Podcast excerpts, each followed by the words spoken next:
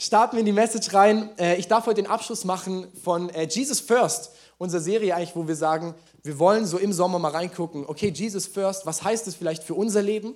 Was heißt das Jesus an erster Stelle für das Leben, für mich, für dich, für uns als ganze Kirche, aber auch wenn wir in das Leben von Jesus gucken, was sehen wir, was war denn für Jesus first? Also was war Jesus denn zentral wichtig? Weil wenn wir Jesus nachfolgen wollen und an ihn glauben, dann ist es vielleicht gar nicht so schlecht zu wissen, was liegt Jesus besonders auf dem Herzen, was hat er gemacht, was hat er getan, ähm, damit wir auch dementsprechend handeln können und dass wir von ihm lernen und auch mehr da in seinen Wegen laufen können. Und Julia hat letzte Woche über ähm, das Herz eines Dieners gesprochen. Da mal, Julia, alter Falter, du hast das richtig gut gemacht. Richtig genial, echt richtig stark. Genau, gerne Applaus. Genau, da haben wir gehört, was ist denn so wichtig für Jesus im Thema Dienen? Also richtig genial. Wenn du es nicht gehört hast, Spotify. Da gibt es alle Predigten von uns und von allen anderen Standorten. Die kann man sich jederzeit reinziehen. Ich bin heute viel in Werbung mit Modus drin. Okay, Jesus First. Wir schauen da rein. Julia, richtig gut. Äh, und ich darf den Abschluss heute machen und ich möchte eigentlich noch ein paar Sachen reinschauen, ähm, was wir immer wieder in der Bibel lesen, was Jesus anscheinend sehr wichtig war. Und ich möchte da kurz mal in ein paar Bibelstellen mit uns reinschauen. Und das ist jetzt erste Stelle Matthäus 14, Vers 23. Nachdem er sich von der Menge verabschiedet hatte, stieg er auf den Berg, um ungestört beten zu können. Bei Einbruch der Dunkelheit war Jesus alleine an Land. Und das finden wir an ganz vielen Stellen in der Bibel eigentlich, solche Szenarien, über die man auch mal gerne schnell drüber liest, weil es ja mehr so Geschichten erzählen, okay, Jesus hat sich irgendwie verabschiedet und dann hat er sich zurückgezogen zum Gebet. Aber wenn wir mal in die Bibel schauen, speziell in die Evangelien, die Geschichte von Jesus, dann sehen wir überall die ganze Zeit eigentlich, wo Jesus sich immer wieder ganz bewusst zurückzieht irgendwo ist und es heißt immer wieder alleine, um zu beten.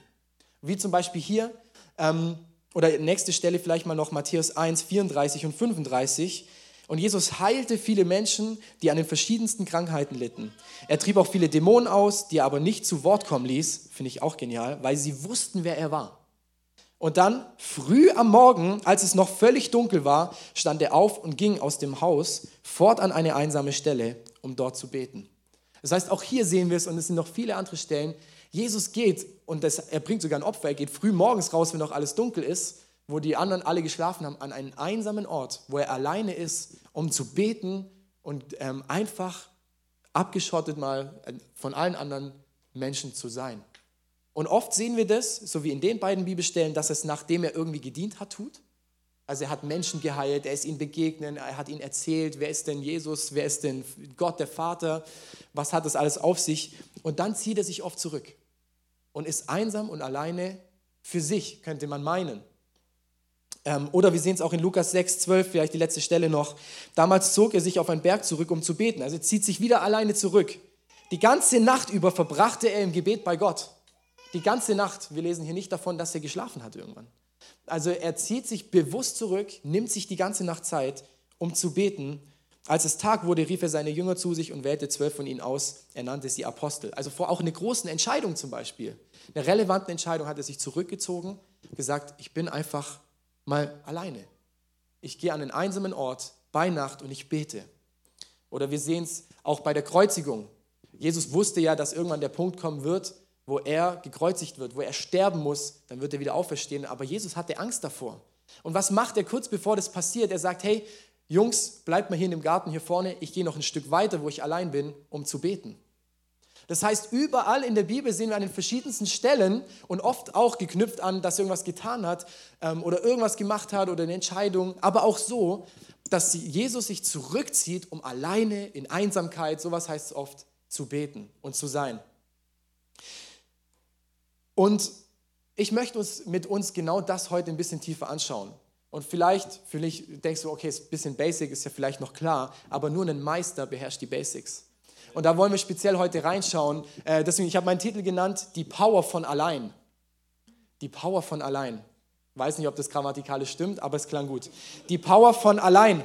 So, und jetzt, wenn man sich das anhört oder anschaut, oder ich mir das anschaue und denke, okay, Jesus war allein, er hat sich zurückgezogen, dann merke ich, und so länger ich mit Michelle zusammen bin, äh, gerade zum Beispiel im Urlaub, so eine Geschichte, ähm, dass wir grundverschieden sind. Weil Simon braucht nicht so viel allein. also im Urlaub mit wenigen Leuten unterwegs zu sein, brauche ich nicht so, ich wäre lieber mit einer Riesengruppe unterwegs. Und dann haben wir Spaß, dann geht irgendeine Action ab, dann macht mir die ganze Zeit irgendwas. Also dieses Allein ist für mich so ein bisschen, oh, weiß ich nicht, ob ich das brauche. Oder wir haben im Studium irgend so einen, ähm, einen Persönlichkeitstest gemacht, da habe ich über mich gelernt, dass eigentlich meine, meine Art, wie ich mich wohlfühle, ist eigentlich, glaube ich, Maximalpunktzahl in der Gruppe. Und wenn ich mich nicht wohlfühle, sagt der Test dann, dann ziehe ich mich ein bisschen zurück. Dann wirke ich aber immer noch mega, als ob ich in der Gruppe äh, voll am Start bin. Und das heißt, ich lerne über mich jetzt als Simon. Dieses Allein ist für mich gar nicht so, vielleicht gar nicht so bewusst. Kenne ich gar nicht so. Brauche ich vielleicht für mich persönlich gar nicht so. Vielleicht geht es dir genauso wie mir, dann müssen wir das lernen. Wenn es dir nicht so geht, musst du lernen, auch in der Gruppe zu sein, weil im Himmel wird es laut und viele Menschen sein. Ähm, aber es steckt anscheinend, dass eine Power da drin, wenn wir Jesus lesen, äh, Jesus anschauen in der Bibel, ähm, in diesem Ich ziehe mich alleine zurück. Und was da ganz wichtig ist, in dem Ganzen heißt es immer wieder, er zieht sich zurück, um zu beten. Und ich möchte dir kurz zeigen, wie wahrscheinlich das nicht bei Jesus ausgesehen hat. Jesus ist wahrscheinlich nicht alleine irgendwo hingegangen, um zu beten und hat dann angefangen, vielleicht noch Zettel rausgeholt. Okay, das ist meine Liste also Vater, ich danke dir dafür, dass du hier bist und ich bete jetzt für den Tim, dass er endlich aufhört, ähm, seine Freundin so anzuschreien. Und Vater, ich bete noch in deinem Namen für den, für den Jan, dass er endlich den Job findet. Und Jesus, ich danke dir dafür, dass du mir auch in meinem Job weiterhilfst, dass mein, mein Chef nicht mehr so komisch ist. Und äh, ich danke dir auch noch dafür, dass ich morgen genug zu essen haben werde, dass meine Milch im Kühlschrank noch nicht vergammelt und so weiter und so fort. Ich übertreibe ein bisschen. Was möchte ich damit sagen? Ich glaube, Jesus sein Gebet, wenn wir in der Bibel da lesen, er hat sich zurückgezogen zum Gebet, heißt nicht automatisch, er hat seinen Vater vollgelabert. Und ich möchte das kurz mit uns anschauen, weil ich habe gemerkt in meinem Leben, und ich glaube, es ist viel auch in der Gesellschaft, ist Gebet. Wenn wir von Gebet hören, denken wir immer nur an das. Denken, und das ist eigentlich Fürbitte, ist ein Teil vom Gebet. Ganz wichtig, dass wir irgendwas für etwas beten. Aber Gebet ist mehr als, ich labe meinen mein Vater im Himmel voll mit irgendwelchen Sachen, die ich mir gerne wünsche oder wo ich mir wünsche, das zu sehen. In seinem Namen ja auch gerne. Sondern Gebet ist mehr. Und was Jesus macht, ist, wenn er sich zum Gebet zurückzieht, er hat in erster Linie er hat einfach Gemeinschaft mit seinem Vater. Er hat Gemeinschaft mit seinem Gott. Und das ist Beziehung. Das ist auch Kommunikation. Sicher wird er mit ihm geredet haben. Also auf jeden Fall. Aber er wird sicher nicht nur geredet haben. Und ich habe gemerkt, wie das in meinem Leben einen Switch gibt plötzlich ist Gebet vielleicht nicht mehr so anstrengend, weil es geht nicht darum, dass wenn ich eine halbe Stunde mich zum Gebet hinsetze, dass ich jetzt eine halbe Stunde reden muss. Mein Bruder, die meisten von euch kennen ihn, ist viel im Gebetshaus. Er sagt, manchmal ist er eine Stunde im Gebetshaus und hat seine Gebetszeit und er betet einen Satz laut. Und das ist aber der Satz, der laut dann sitzt. Und ansonsten hört er einfach, was sagt Jesus gerade. Ich habe das in meinem Leben irgendwann etabliert, weil ich gemerkt habe, wenn ich mich hinsetzen möchte zum Gebet, äh, dann rede ich Jesus nur noch voll. Auch weil ich es nicht gecheckt hatte, was Gebet ist. Habe ich gemerkt, ich mache bewusst eine Zeit am Anfang, wenn ich zu Jesus gehe, wo ich nur höre. Wo ich nicht direkt loskomme mit meiner To-Do-Liste oder mit meiner Gebetsliste und die Leute, die ich jetzt irgendwie noch auf dem Herz habe, im guten Gewissen jetzt für sie bete, sondern wo ich einfach bei meinem Vater im Himmel bin und Gemeinschaft, Beziehung mit ihm habe wir kennen vielleicht im christlichen Kreis, kennt man oft dieses Wort stille Zeit, oder? Ich mache stille Zeit. Ähm, ich bin da kein Fan von, es stille Zeit zu nennen. Ich nenne es Zeit mit Gott. Und meine Zeit soll nicht nur still sein, weil ich trete ja in Konversation mit meinem Vater. Und ich möchte von ihm hören, da bin ich still, aber er möchte ja auch von mir hören. Ich möchte mit ihm gemeinsam reden. Es ist eine Beziehung. Eine Beziehung, wo nur einer redet, ist nicht so eine gute Beziehung. Das heißt, was Jesus macht, ist immer wieder, wenn er sich zurückzieht, ist, er kommt in erster Linie einfach zu seinem Vater. Er ist einfach bei ihm. Er tritt in Kommunikation mit ihm über verschiedenste Sachen. Aber Gebet heißt bei ihm ganz viel, er ist einfach bei ihm. An einer Stelle in der Bibel, Jesus ist mit seinen Jüngern unterwegs, merkst du, es ist wie so eine so eine offene, verwundbare Stelle, gerade irgendwie, äh, nicht verwundbar, ähm, so ja, intim könnte man sagen. Es ist wie gerade einfach, wow, gerade können wir Jesus so eine richtig diebe Frage stellen. Und was die Jünger ihn nicht fragen, ist, Jesus, wie sieht es in fünf Jahren eigentlich aus?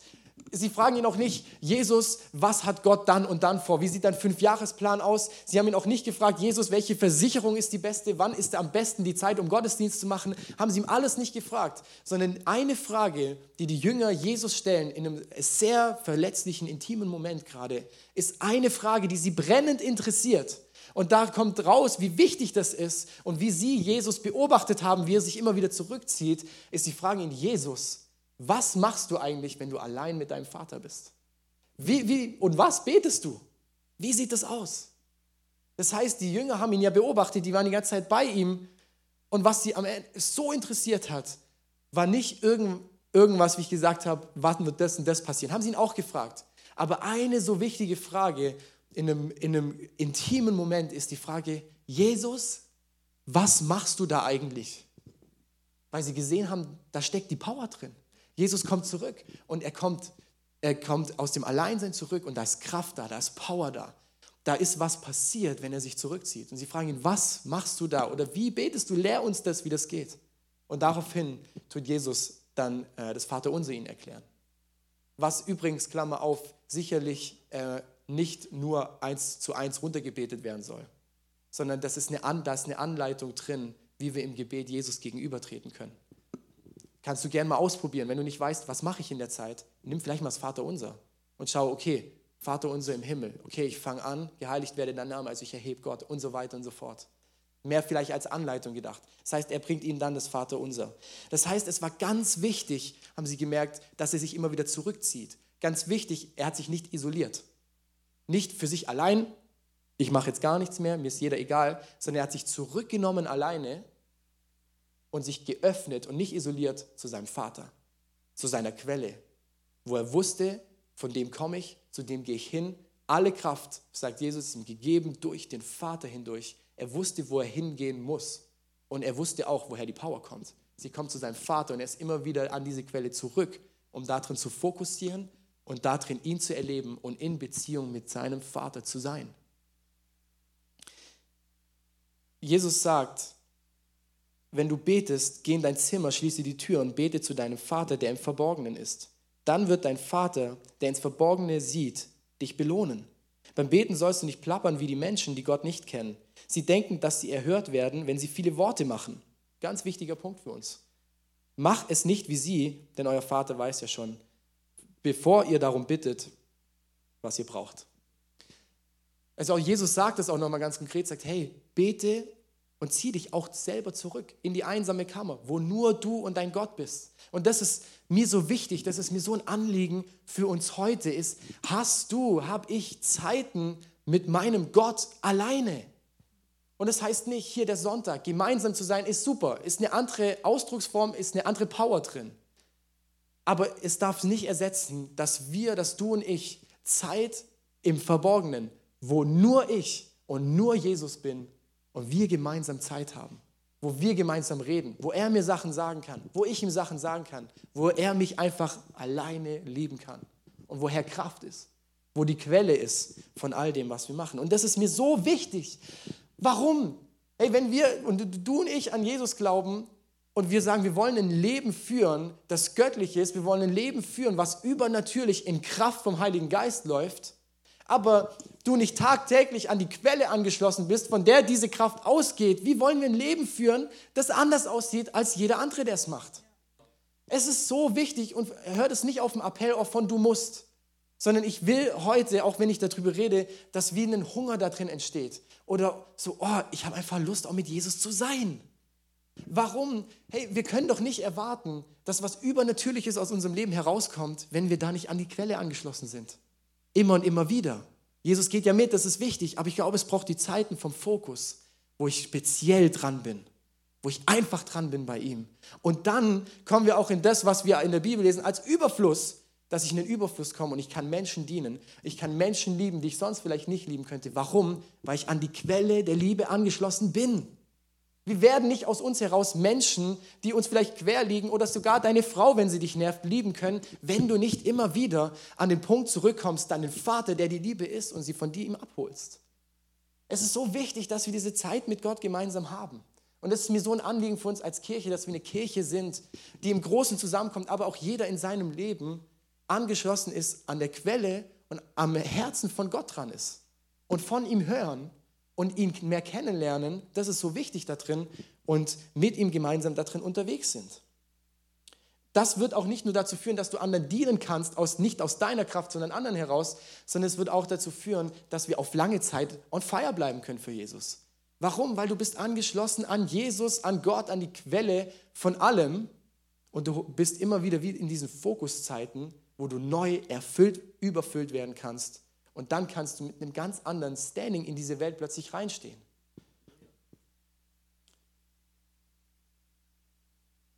Ich habe das Beispiel gerade gemacht, wie kann ich denn jemand, der mir gerade vielleicht quer kommt, trotzdem lieben, was ja unser Auftrag ist, wenn wir die Bibel lesen, wenn ich nicht an diese Quelle angeschlossen bin. Oder was anderes, wie, wie können mich, ich habe letztens mit meiner Schwiegermutter darüber geredet, wie kann mich etwas nicht persönlich angreifen, wenn jemand irgendeinen schlechten Witz macht über mich, was eigentlich schon einfach nicht mehr witzig war.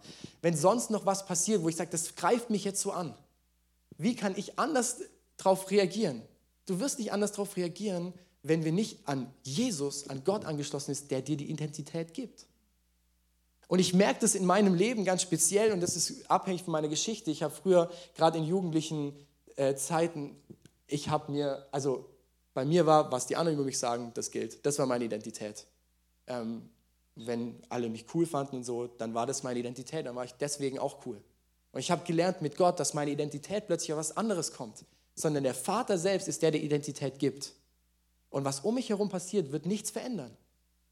Das heißt, da können noch so die Jokes über mich kommen, es wird meine Identität nicht ändern. Aber ich merke an Tagen, wo ich nicht Zeit mit Gott nehme, dass es deutlich schwerer mir fällt oder ich es nicht schaffe, dass es mich nicht angreift. Warum? Weil ich nicht bei meinem Vater bin oder war, der mir die Identität schenkt, der sie mir immer wieder zuspricht. Mir ist es so wichtig, dass wir das nicht fallen lassen, dass wir Zeit mit unserem Gott, wirklich Quality Time zu zweit, nur du, nur dein Gott verbringen. Sie ist zentral. Diese Connection ist zentral. Les mal das Johannesevangelium durch. Jesus redet die ganze Zeit eigentlich nur, im Johannesevangelium speziell, liest du es ähm, über die Connection von ihm und seinem Vater. Das ist überall mit drin. Voll krass. Ihm war das so bewusst, dass er connected ist mit seinem Vater. Aber er hat sich immer wieder auch die Zeiten genommen, die Quality Time, wo er mit seinem Vater wie nochmal neu und in, intensiver connecten konnte. Martin Luther hat mal eine sehr coole Sache gesagt. Er hat, er hat gesagt, ich habe so viel Arbeit, dass ich nicht auskomme, ohne täglich mindestens drei Stunden meiner besten Zeit dem Gebet zu widmen. Und das klingt für uns in erster Linie so konträr, oder? Sind wir ehrlich? Mich, mich, mich nervt das im ersten Moment, dieses, äh, dieses Zitat. Weil ich denke, Mensch, Martin, ich habe so viel zu tun. Und vielleicht hat er es überspitzt, weiß ich nicht. Darum geht es auch gar nicht. Ähm, wie soll ich denn da noch Zeit überhaupt haben? Aber ich glaube, Martin Luther hat an der Stelle ein Prinzip verstanden und seine Prioritäten richtig geordnet und hat gesagt, an, in erster Linie ist mir wichtig, dass ich Zeit mit meinem, mit meinem Vater, mit meinem Gott im Himmel habe. Und er weiß auch, dass daraus alles andere entstehen wird. Er sagt, ich habe so viel zu tun, ich muss erstmal richtig viel beten.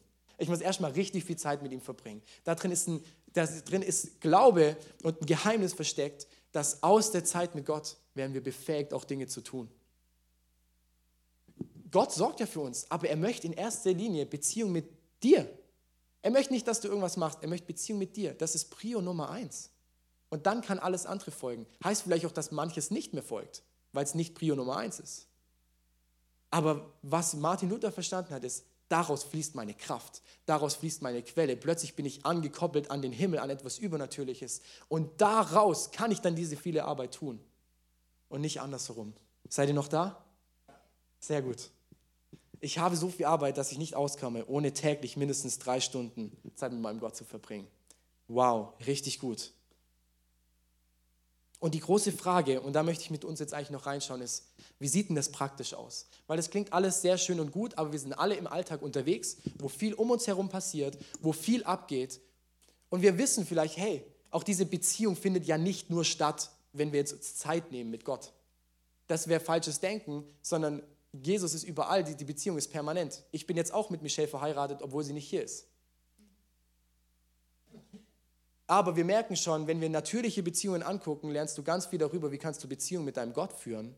Ähm, und dann merkst du, okay, dass eine Beziehung intensiver wird, dass ich auch meine Michelle immer noch besser kennenlernt, muss ich Zeit mit ihr haben.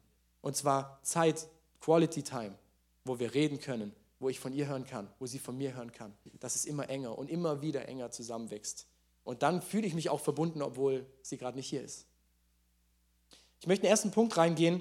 Ähm, wir haben das vorher schon viel gelesen ähm, bei Jesus, der immer wieder weggeht. Ähm, erster Punkt ist pausiere. Pausiere. Und damit meine ich, pausiere immer wieder in kleinen Momenten kurz deinen Alltag. Hab immer wieder einen kurzen Moment von Moment, Stopp, Reconnect. In der Bibel, besonders in den Psalmen, gibt es ein hebräisches Wort, das heißt Selah. Und Selah, äh, das wird da in den Psalmen, vor allem in der Musik, immer wieder verwendet, mitten im Satz, mitten im Stück, wo es heißt plötzlich Selah. Und Selah heißt ruhig werden, nachdenken, reflektieren, anbeten. Eigentlich musikalisch anbeten, beten hat es auch sehr viel damit zu tun. Oder ich würde mal global sagen, mit Gott in Verbindung sein. Das ist das, was ich mit pausieren meine. Lass uns in unser Leben integrieren einen Stil von, ich mache immer wieder kurz Pause, kurz Selah, kurz drüber nachdenken, ruhig werden, vielleicht kurz reflektieren und Gott da drin anbeten. Und das sind kurze Momente. Das sind kurze Momente, die aber, glaube ich, einen Unterschied machen in unserem Alltag, wenn wir immer wieder kurz sagen, Moment, Pause, wie bei einem Film, kurz Pause, zack. Das kann fünf Sekunden sein, es kann fünf Minuten sein, es kann auch mal zufällig fünf Stunden sein. Das heißt, kurz Pause, okay Gott, ich bin da. Du bist da, vielleicht sagt er dir was, vielleicht sagst du was, wirst was los und geht vielleicht schon weiter.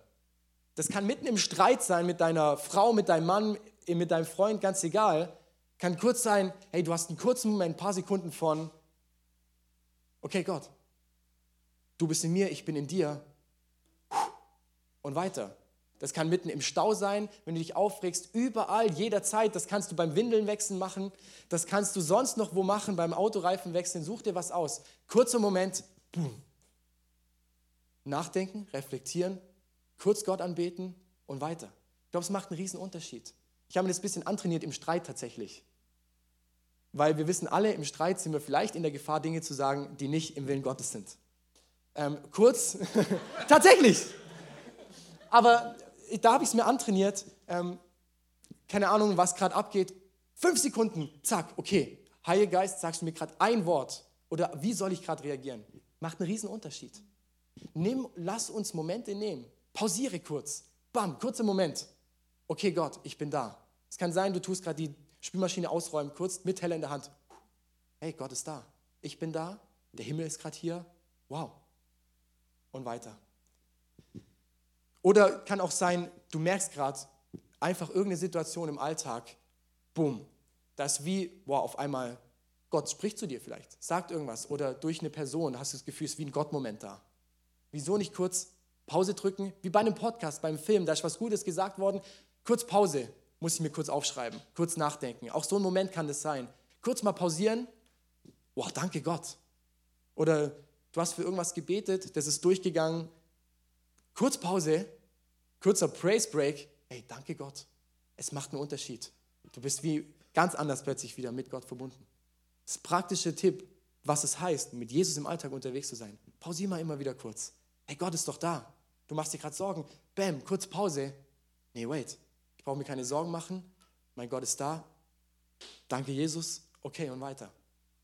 Pausiere. Nummer eins, Selah. So ein gutes Wort. Du kannst das in jeder erdenklichen Zeit machen im Alltag, die ganze Zeit irgendwo.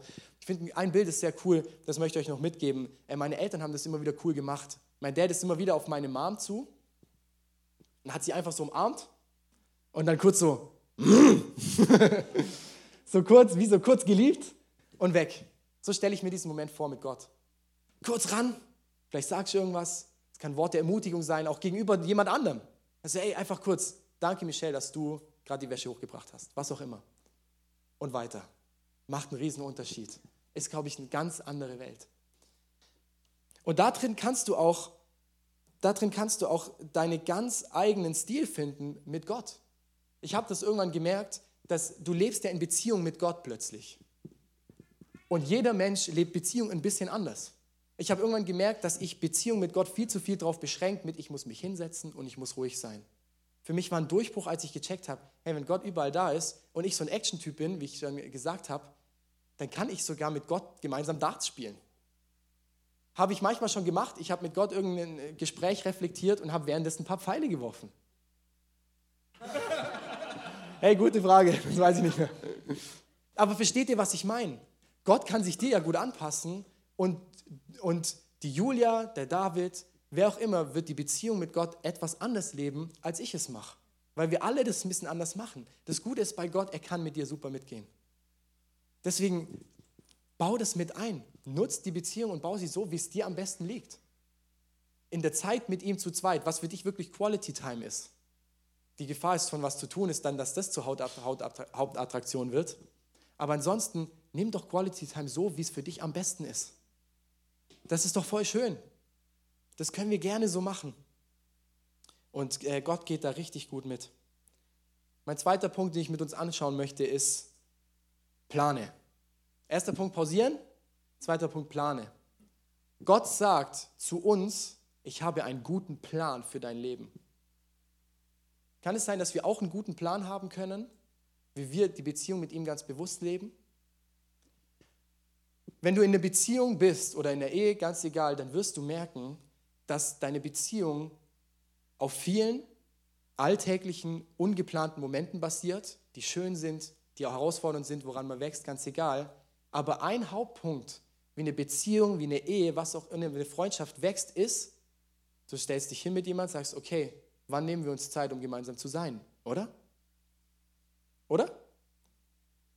Dass wir, dass wir sagen, okay, wann habe ich Zeit, wann hast du Zeit, wir setzen uns hin und gehen essen.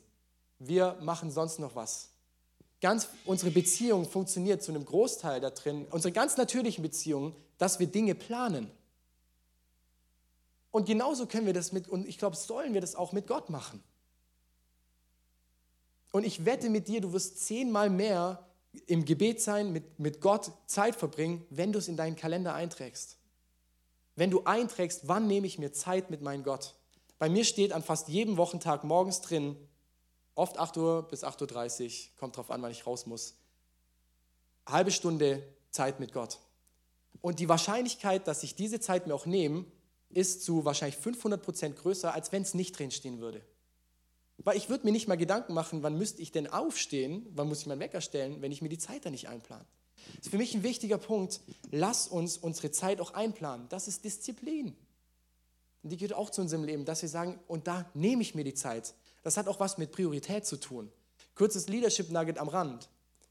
Dein Kalender wird dir zeigen, zu dem, wer du wirst. Guck deinen Kalender an und du siehst zu dem, wer du gerade bist und zu dem, wer du wirst. Ich habe gesagt, in meinem Kalender soll drinstehen, dass ich täglich Zeit mit meinem Gott habe. Da steht auch eine Date Night drin mit meiner Frau, aber auch die Zeiten, deine Dates, wenn du so willst, mit Gott. So wichtig, dass wir unsere Zeit planen. Und ich frage dich und mich, ist in unserer Planung jährlich, wöchentlich, täglich, hast du dir Zeit eingetragen alleine mit Gott? Wo du einfach nur mit ihm bist, wo du Quality Time mit ihm hast. Und das muss nicht eine halbe Stunde sein. Es kann sein, du fängst an mit, ich plane mir fünf Minuten ein. Am besten machst du es an irgendeine eh schon eine Gewohnheit, sagst, nach dem Zähneputzen setze ich mich fünf Minuten auf diesen Stuhl und bin einfach bei meinem Gott. Aber das zu planen wird einen massiven Unterschied in deinem und meinem Leben machen, wenn wir uns bewusst planen, zu welchen Zeiten bin ich mit meinem Gott. Ja? was hier ganz wichtig ist, ich habe ein Zitat, äh, das lese ich euch vor, äh, von der dreifachen Mutter, sie ist Pastorin in Amerika. Sie hat Folgendes gesagt, ich glaube, das geht auch viel in die Richtung von Leuten, die sagen, ey, ich habe Kids, ich habe Eltern, das, die sind ein Riesensegen oder du hast viel Arbeit zu tun. Ist ja ein Riesensegen, wenn Gott dir viel Arbeit schenkt.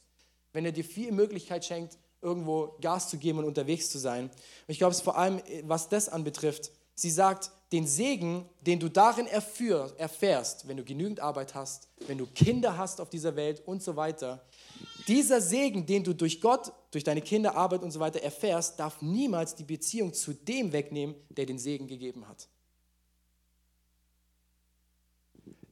Der Segen von Gott durch Kinder, durch Arbeit, durch was auch immer, durch Verantwortung, ganz egal, was Gott dir schenkt, darf niemals die Beziehung zu deinem Vater, zu dem, der es geschenkt hat, ersetzen.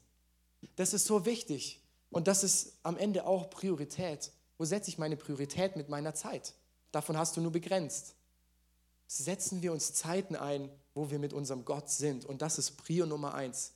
Bei allem anderen, was auch noch geht und auch wichtig ist, ist es uns wichtig, ist uns vielleicht sogar heilig, zu sagen, ich nehme Zeit mit meinem Gott, wo ich einfach bei ihm bin. Und wie gesagt, das kann bei dir anders aussehen als bei mir. Und das kann auch heißen, äh, bei dem einen ist das direkt eine Stunde, die er sich einplant, beim anderen fünf Minuten. Egal. Aber es ist doch wichtig, dass wir in Beziehung sind mit unserem Gott, oder? Das heißt, plane deine Zeit. Punkt Nummer drei, gestalte deine Zeit. Ganz klar. Ich habe da uns äh, drei oder vier Unterpunkte noch mitgebracht. Gestalte. Erster Unterpunkt 3.1, hör zu. Und das ist dieses krasse Ding, was mich selber challenge, ist, dass es immer wieder heißt, Jesus ging alleine. Nicht mit zwei oder drei Leuten, nicht mal mit äh, seinen Ängsten. Er ist alleine zu seinem Vater gegangen. Nur er, nicht in Gemeinschaft. Und es ist cool und wichtig, in Gemeinschaft zu beten. Aber dann kannst du auch den anderen beim Beten nur zuhören. Oder den anderen beobachten, wie er mit Gott gemeinsam gerade ist. Ihm was sagt, von ihm hört. Sondern die Zeiten, wo du alleine mit deinem Gott bist. Ganz alleine. Nur du nicht. Und dann hör zu. Jesus sagt, äh, nicht, nicht Jesus, aber Gott sagt in der Bibel im Alten Testament, sei still und weiß, dass ich Gott bin. Also auch mal sei still. Ist so wichtig. Das dürfen wir als ICF auch sehr gerne lernen, dass es auch Momente braucht von Ruhe, still sein. Ich bin einfach mal nur da. Ich cut die Umgebungsgeräusche. Ich habe mir sogar angewöhnt, obwohl ich Musik so lieb, ich höre keine Musik, wenn ich, äh, wenn ich mit Gott Zeit verbringe, weil ich auf die Musik voll Fokus. Und dann ist der Fokus nicht mehr bei meinem Gott. Das heißt, ich höre einfach zu, in der Ruhe, kurz sich irgendwo mal hinmachen, an einem einsamen Ort, heißt es in der Bibel da bei Jesus, wo ich einfach nur sein kann. Letztens waren wir bei meinen, bei meinen Schwiegereltern eben und der Leon, der Bruder von Michelle, da waren wir irgendwie noch abends, nachts, es war recht ruhig eben, auf der Straße nichts mehr los, äh, waren wir bei ihm noch im Zimmer gesessen, haben über irgendwas geredet. Und auf einmal sagt Michelle, wow, hier ist doch die ganze Zeit so ein ganz hohes Piepsen ich habe es erst nicht gehört, dann geht es ja los, gell? Äh, hörst du das auch? Irgendwann habe ich es auch gehört. Und dann war die Frage, okay, wo kommt das her? Und dann bist du durch den Raum gelaufen, kommt es daher, kommt es dahin, ist es ein bisschen lauter geworden, okay, irgendwo auf dem Schreibtisch, näher her, näher her, bis ich irgendwann mit meinem Ohr am Bildschirm war, an seinem PC-Bildschirm, ganz dran, so, ah, es kommt daher. Bildschirm war noch irgendwie nicht ganz aus und er hat einen Ton abgegeben. Das heißt, was habe ich gebraucht? Ich musste ganz nah ran, um es zu hören. Ich bin ganz nah rangegangen, um zu hören. Es hat Ruhe gebraucht. Kennt ihr das, wenn man sagt, hört ihr das auch? Jeder ist ruhig, sonst wirst du es nicht hören. Das heißt, hör zu, ist so eine wichtige Zeit von Gestaltung, wenn wir mit Gott unterwegs sind. Weil, Nils, komm mal schnell nach vorne. Wenn ich jetzt mit Nils rede und ich möchte ihm was sagen, sag zum Beispiel,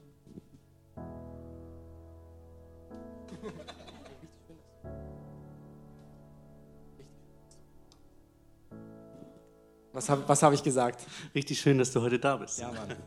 Was ist passiert? Er ist näher zu mir gekommen. Und ich glaube, ein Grund ist, warum Gott nicht, oft nicht im Wettkampf mit den anderen Stimmen dieser Welt sind, die so laut sind, sei es Social Media oder Alltag, unsere Sorgen in unserem Kopf, wieso, wieso Gott oft nicht noch drüber schreit ist, er möchte Beziehung mit uns. Er möchte, dass wir nah bei ihm sind. Denn Nils ist jetzt nah bei mir. Gerade eben war er nicht nah bei mir. Lass uns eine Kirche sein, die tagtäglich nah an Jesus dran ist und von ihm hört, die sich Zeit nimmt, wirklich Zeit nimmt. Du musst das Fokus setzen auf mich, dass du verstanden hast, was ich sagen wollte. Und dann warst du ganz bei mir. Das ist Gott so wichtig. Lass uns zuhören und uns wirklich auch mal, vielleicht fahr alles runter. Schließ dich in irgendeinem Raum ein, wo es nicht laut ist, um von Gott zu hören. Danke Nils, du hast das super gemacht.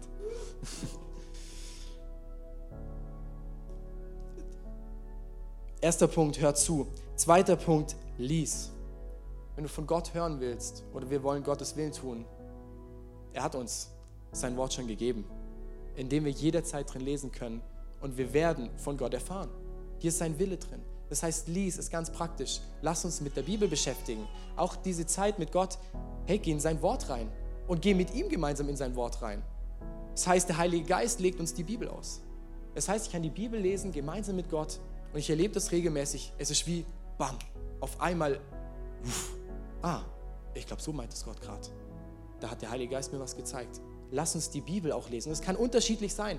Es kann sein, dir hilft wenn du sie laut liest. Es kann sein, du liest sie ganz ruhig. Es kann sein, du hörst sie lieber. Dann nimm Hörbibeln. Wir haben doch die Technik heutzutage, wo du sie nochmal speziell hörst. Es kann sein, du malst nebendran. Viele malen dann noch und highlighten irgendwas ganz Besonderes. Du markierst alles, schreibst dir Dinge raus oder was auch immer. Aber finde ein System, wo du lesen kannst in der Bibel, das dir hilft und dich unterstützt.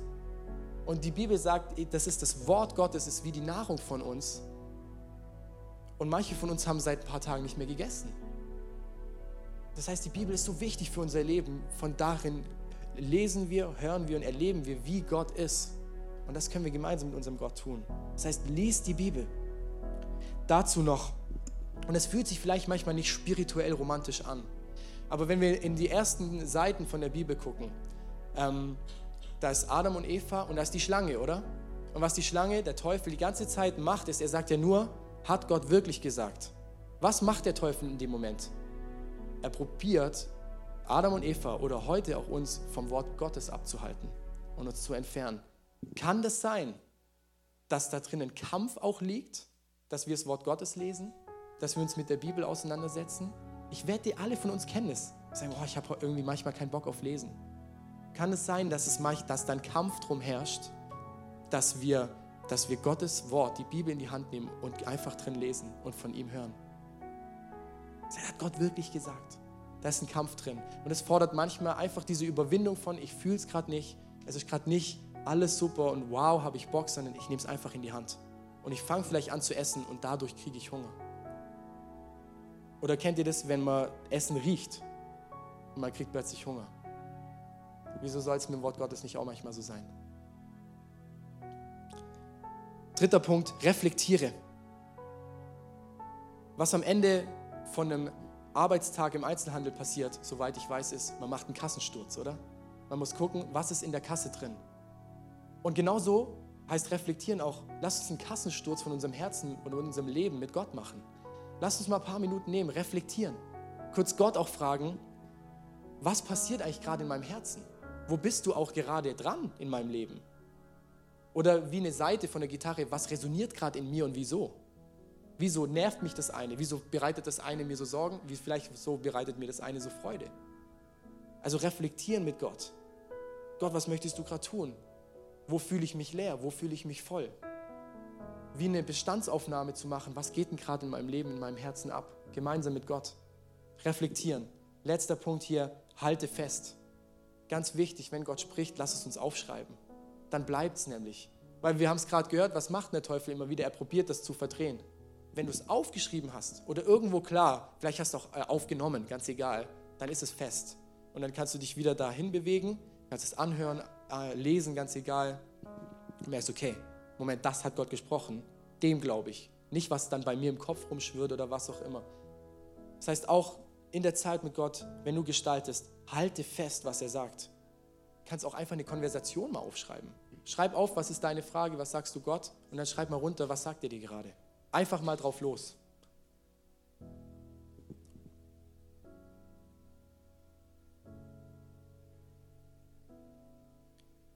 Mein allerletzter Punkt, und dann, ähm, dann beten wir gleich.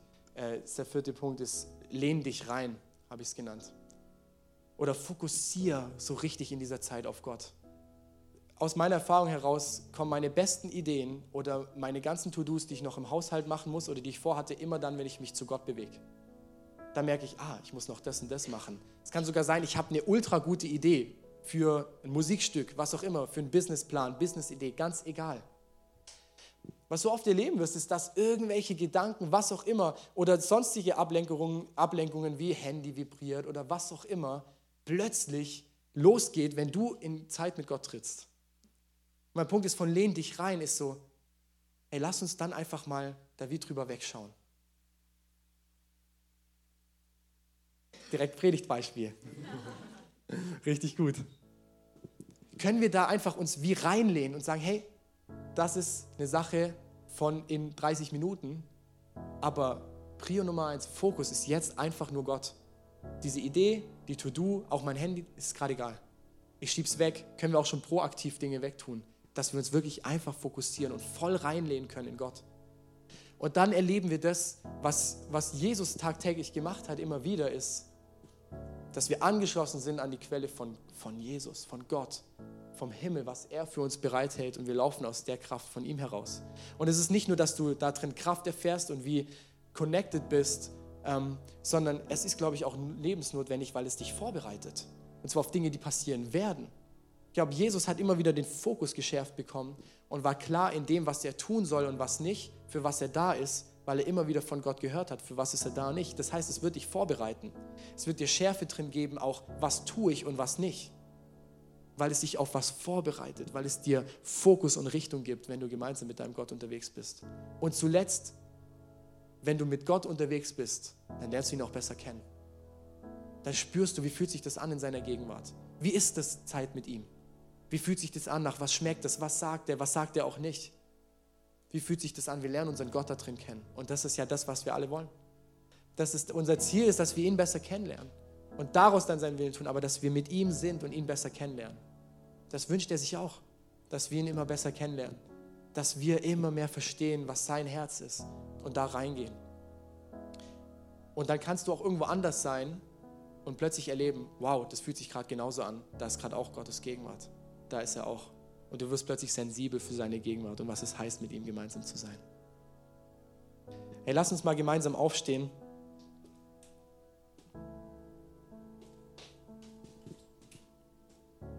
Was mir ein Riesenanliegen ist in dem Ganzen, ist, dass es bei dir, und da rede ich in erster Linie zu mir, nicht auf einem krassen Appellohr ankommt. Von du musst jetzt, du musst jetzt und du musst jetzt noch. Das, weil darum geht es nicht. Sondern das Ziel und der Wunsch Gottes ist, dass wir aus freiem Herzen einfach zu ihm kommen. Mir, geht es nicht darum, dass du jetzt einfach machen musst, sondern dass du einen Blick dafür kriegst und vielleicht auch hat Gott dir was aufgezeigt, hey, da und da stimmt die Prio nicht, da und da möchte ich mir Zeit nehmen. Oh, ich merke, in meiner Woche plane ich Zeiten mit Gott nicht ein. Dann nimm das ernst, weil ich glaube, Gott zeigt dir das gerade. Aber worum es mir nicht geht und ist mir so wichtig, ist jetzt irgendwie auf Krampf in irgendwas reinzubohren und dann noch dann drin irgendwie die Moralkeule zu schwingen von als guter Christ musst du doch jetzt noch Zeit mit Gott zu verbringen.